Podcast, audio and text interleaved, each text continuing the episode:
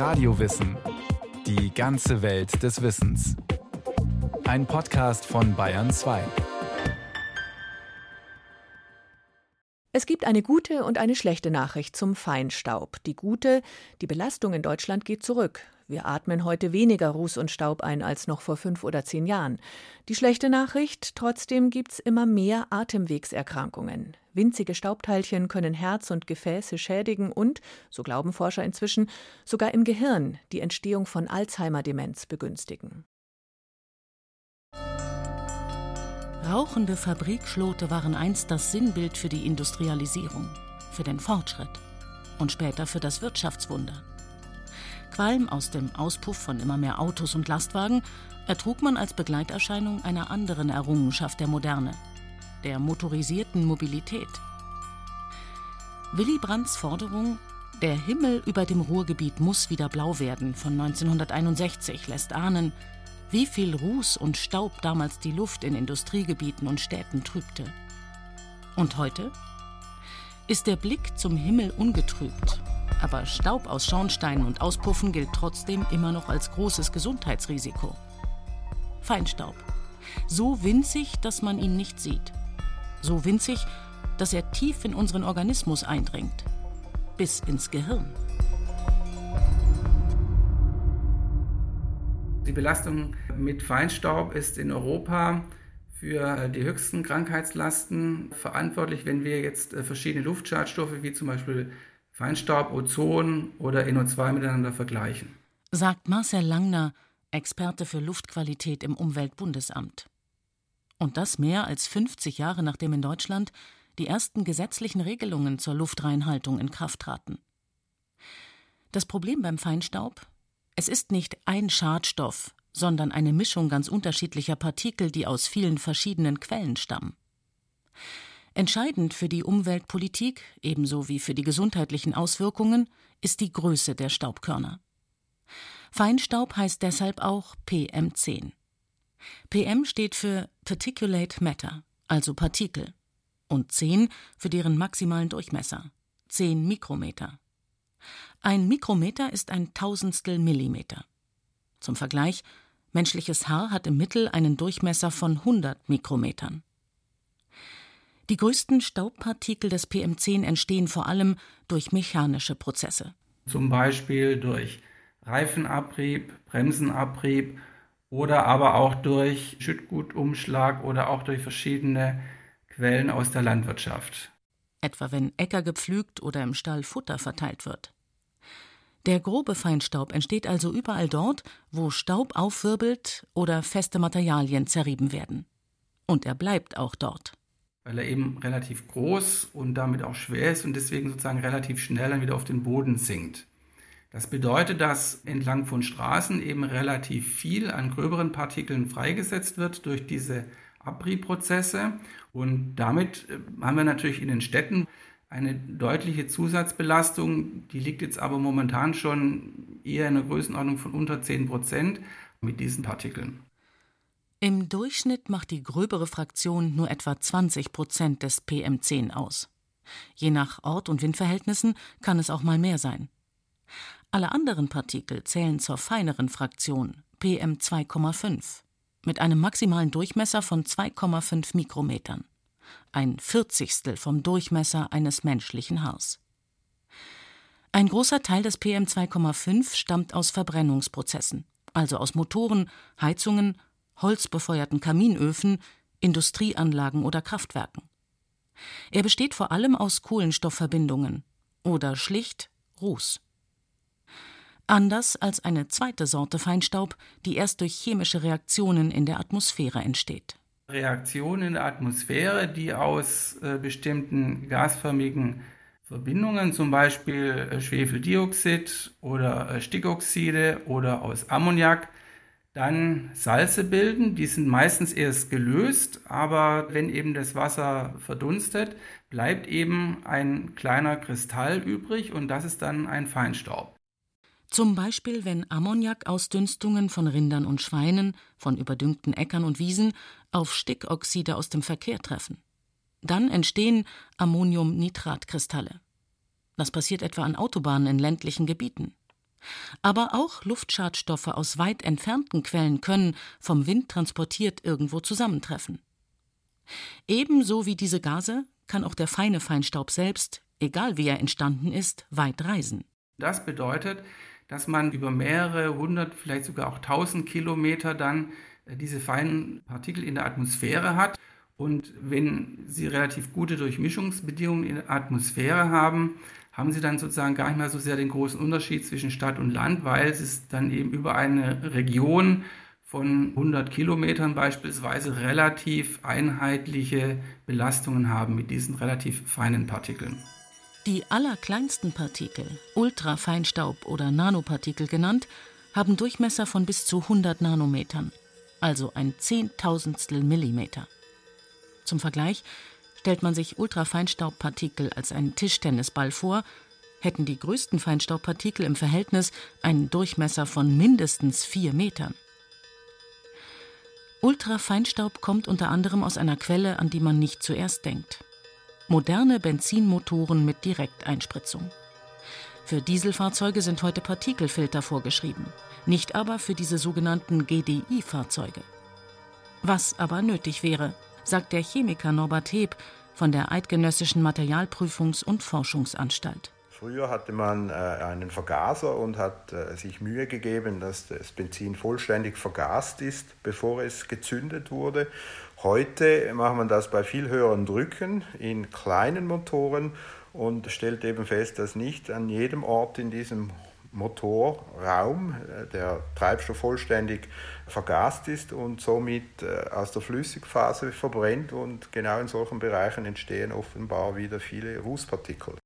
Diese Motoren werden immer beliebter, weil man durch die Direkteinspritzung mit einem geringen Hubraum viel Treibstoff verbrennen, also viel Leistung erzeugen kann. 250 PS bei einem 1,2 Liter Motor. Damit spart man in vielen Ländern bei der Kfz-Steuer, die nach dem Hubraum berechnet wird. Allerdings bei einem höheren Benzinverbrauch. Und dabei entstehen nicht nur besonders viele und besonders kleine Rußpartikel, sondern auch gasförmige Schadstoffe, die als krebserregend gelten. Es sieht so aus, dass ein GDI-Abgas heute 10 bis 20 Mal mehr von diesen genotoxischen Stoffen an den Partikel gebunden vermutlich enthält als ein Dieselabgas, das einen guten Partikelfilter passieren musste. Der Sammelbegriff PM10 bezeichnet also ganz verschiedene und je nach Quelle unterschiedlich große Partikel. Und auch wenn wir diese Mischung dann einatmen, ist die Größe entscheidend dafür, wie tief ein Partikel in unseren Organismus eindringen kann. Der Feinstaub, den wir einatmen, bleibt in Abhängigkeit von der Größe der Staubkörner sozusagen in der Nase hängen. Auch die ganz feinen, nur halt nicht mit so großer Effizienz. Erklärt Annette Peters. Die Humanbiologin leitet am Helmholtz-Zentrum München das Institut für Epidemiologie. Sie beschäftigt sich also mit der Rolle von Umwelt, Lebensstil und Genetik bei der Entstehung von Krankheiten. Haben Partikel die Nase passiert, können sie als nächstes in der Luftröhre hängen bleiben. Unsere Atemwege haben Flimmerhärchen und die sind ja auch mit einem Schleim bedeckt und dieser Schleim und die Flimmerhärchen sind dazu da, dass Partikel oder Substanzen, die dort deponiert werden, wieder heraustransportiert werden. Und die Flimmerhärchen funktionieren eigentlich für alle Partikel gleich. Die Flimmerhärchen sind die letzte Chance des Körpers, Staubpartikel wieder zurück nach draußen zu befördern. Bei starken Rauchern allerdings funktioniert diese Reinigung nicht, denn das Rauchen beschädigt die Flimmerhärchen.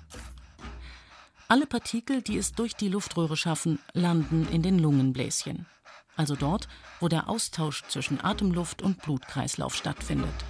Da brauchen wir das Immunsystem und insbesondere die Fresszellen, die dort sozusagen patrouillieren und den Feinstaub, die Feinstaubpartikel aufnehmen können und so auf diese Weise die Lunge sauber halten.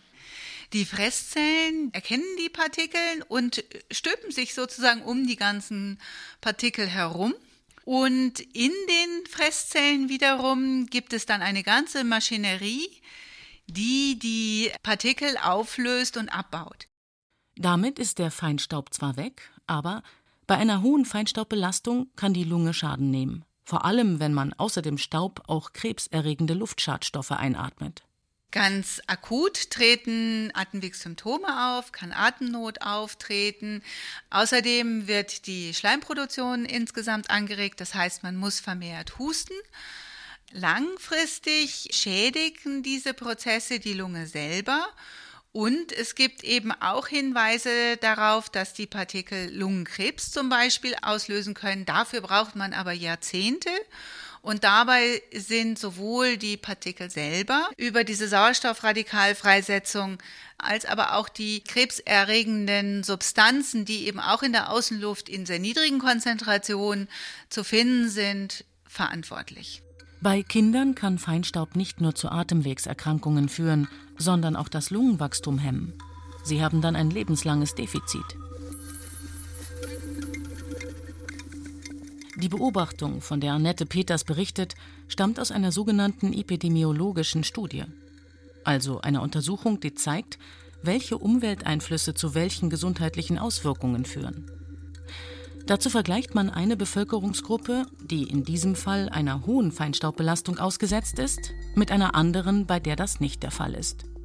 Wichtig ist dabei, alle anderen möglichen Einflussfaktoren auf die Gesundheit der Menschen auszuschließen also bestimmte Lebensgewohnheiten, Ernährung oder Einkommen. Dafür gibt es erprobte Methoden. Und die in den epidemiologischen Studien zutage tretenden Gesundheitsprobleme geben den Forschern Hinweise auf das, was im Organismus passiert. Der nächste Schritt sind dann Tierversuche. Wir ergänzen uns mit epidemiologischen Studien und den Labordaten, weil man im Labor spezifische Untersuchungen machen kann, aber eben ein Tiermodell nicht direkt mit einer Person mit einer zugrunde liegenden Krankheit vergleichbar ist. Das heißt, man braucht sowohl die Epidemiologie als auch Tiermodelle, um insgesamt zu verstehen und zu untermauern, welche Wirkung der Feinstaub hat. Manchmal nutzen Epidemiologen auch eine besondere Situation für ihre Studien, etwa den Fall der Mauer 1989. Danach sank die Feinstaubbelastung in der ehemaligen DDR dramatisch, weil veraltete Industrieanlagen außer Betrieb genommen wurden. Und die Kinder erkrankten viel seltener an Bronchitis. Für die meisten Feinstaubpartikel ist in den Lungenbläschen Endstation. Der Körper kann sie nicht wieder zurücktransportieren und sie sind zu groß, um durch die Membran zu schlüpfen, über die beim Atmen der Gasaustausch mit dem Blutkreislauf stattfindet. Aber ultrafeine Partikel können das. Es ist nur ein kleiner Teil des Feinstaubs, den wir einatmen, aber der kann sich dann im ganzen Körper verteilen. Erste Station das Fettgewebe. Wenn die ultrafeinen Partikel ins Fettgewebe gelangen, gibt es Evidenz aus Tierstudien, dass sie dann Entzündungsreaktionen im Fettgewebe auslösen können. Und man hat gesehen, dass sowohl Feinstaub die Wahrscheinlichkeit bei, bei Kindern erhöhen kann, an Typ 1 zu erkranken, als auch bei älteren Personen die Wahrscheinlichkeit erhöht, einen gestörten Glukosestoffwechsel zu haben was letztlich zu Typ-2-Diabetes, also Altersdiabetes, führen kann. Zweite Station des Ultrafeinstaubs das Herz-Kreislauf-System. Neuere Studien zeigen, dass nicht nur Herzinfarkte durch den Feinstaub ausgelöst werden, sondern auch Bluthochdruck häufiger ist und auch sich schneller verschlechtert, wenn die Luft am Wohnort nicht sauber ist. Außerdem gibt es erste Befunde, die auch einen Zusammenhang zwischen Feinstaub und Herzinsuffizienz, also Herzschwäche, zeigen. Und dann gibt es noch die dritte Station des Ultrafeinstaubs, das Gehirn. Erst seit wenigen Jahren gilt das als wissenschaftlich belegt durch epidemiologische Studien. Es gab drei Studien in Taiwan, je eine in Südkorea, Schweden und Kanada und unsere in den USA von 2017. Wir zeigen, dass bei älteren Frauen, die an Orten mit einer PM2,5-Belastung oberhalb des US-Grenzwerts gelebt haben, das Risiko für eine Demenz um 92 Prozent höher ist als bei Frauen, an deren Wohnort der Grenzwert eingehalten wurde. Sagt J.C. Chen, Professor für präventive Medizin an der University of Southern California. Und es sind nicht nur alte Menschen betroffen. Wir konnten durch eine Langzeitbeobachtung zeigen, dass Jugendliche in Südkalifornien, die in Gegenden mit hoher PM2,5-Belastung leben, einen niedrigeren IQ haben und häufiger straffällig werden, also eine tiefgreifende neurologische Schädigung über die gesamte Lebenszeit. Neben den epidemiologischen Studien zeigen auch Laborversuche von Caleb Finch die Auswirkungen von feinstaubbelasteter Luft auf das Gehirn. Er ist Professor für Neurobiologie am Institut für Gerontologie der University of Southern California. Wenn Mäuse Feinstaub aus Los Angeles einatmen, sehen wir nach kurzer Zeit nur in sehr wenigen Bereichen des Gehirns Auswirkungen, vor allem in Bereichen, die mit der Nase in Verbindung stehen. Dann folgen Entzündungsreaktionen und erst viele Wochen nach der Feinstaubbelastung sehen wir Auswirkungen auf das gesamte Gehirn. Offen bleibt aber die Frage, auf welche Weise Ultrafeinstaub zu Demenz führt. Können nanokleine Partikel direkt ins Gehirn eindringen? Es gibt tatsächlich Laborexperimente, die zeigen, dass Partikel über die Nase, über den Riechkolben direkt ins Gehirn wandern können. Aber es gibt noch einen zweiten möglichen Wirkmechanismus. Partikel reizen die Lunge und verursachen Entzündungsreaktionen. Und diese werden von der Lunge über den Blutkreislauf bis ins Gehirn transportiert. Und Laborexperimente mit trächtigen Mäusen zeigen, wenn sie feinstaubbelastete Luft einatmen, starten ihre Jungen mit neurologischen Schäden ins Leben. Die winzigen Partikel wirken sogar generationenübergreifend.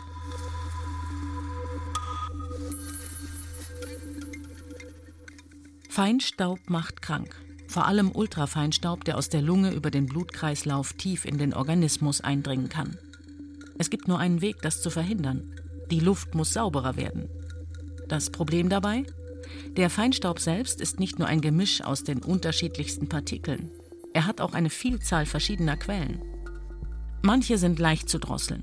Für Kraftwerke, Autos oder Lkw kann man Filter vorschreiben und regelmäßige Kontrollen durch die Behörden.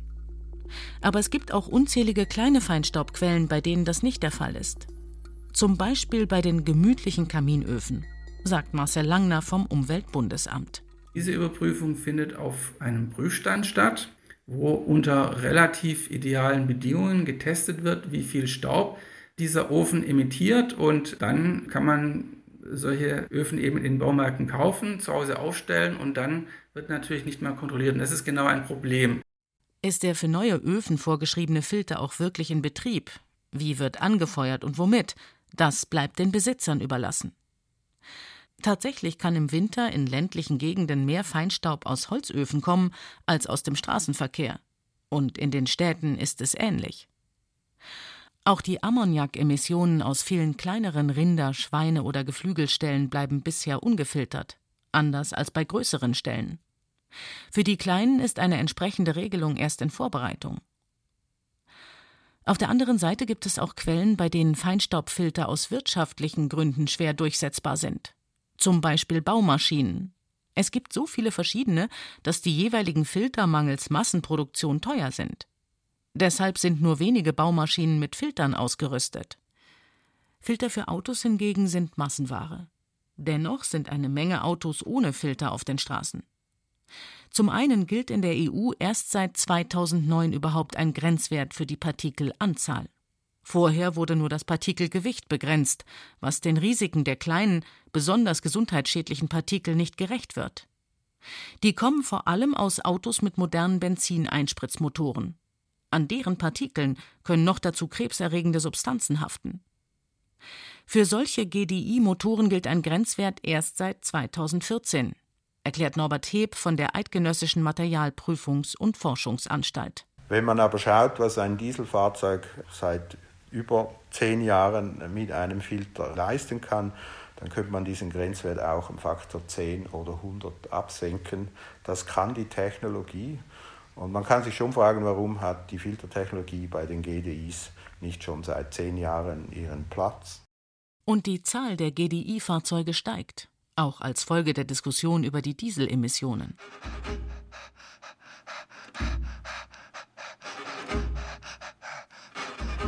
Belastung mit Feinstaub ist in Europa für die höchsten Krankheitslasten verantwortlich, wenn wir jetzt äh, verschiedene Luftschadstoffe wie zum Beispiel Feinstaub, Ozon oder NO2 miteinander vergleichen. Dennoch ist die EU in Sachen Feinstaubgrenzwerte alles andere als fortschrittlich. Derzeit liegt der Grenzwert für PM10 bei 40 Mikrogramm pro Kubikmeter Luft im Jahresdurchschnitt. Die Weltgesundheitsorganisation empfiehlt 20. Für die feinere und gesundheitsschädlichere Fraktion PM2,5 gilt in der EU erst seit 2015 ein eigener Grenzwert. Er liegt bei 25 Mikrogramm pro Kubikmeter. Die Weltgesundheitsorganisation empfiehlt 10. In den USA liegt der Grenzwert bei 12 Mikrogramm pro Kubikmeter. Doch Grenzwerte basieren eben nicht nur auf wissenschaftlichen Erkenntnissen, sondern sie sind das Ergebnis politischer Verhandlungen, meint Marcel Langner vom Umweltbundesamt. Und da sehen wir eben momentan gerade in Osteuropa, dass dort sehr hohe Feinstaubkonzentrationen auftreten und äh, da ist es momentan schwer vorstellbar, dass gerade osteuropäische Mitgliedstaaten dann einer solchen Verschärfung der Grenzwerte zustimmen. Und die vielen verschiedenen Quellen von Feinstaub erschweren eine politische Debatte über schärfere Grenzwerte, weil solche Debatten von plakativen Bildern leben. Filter für Kaminöfen, Schweineställe oder GDI-Motoren sind dafür weniger geeignet. Es ist zu hoffen, dass die EU dennoch ihre Grenzwerte bald den Forderungen der Weltgesundheitsorganisation anpasst.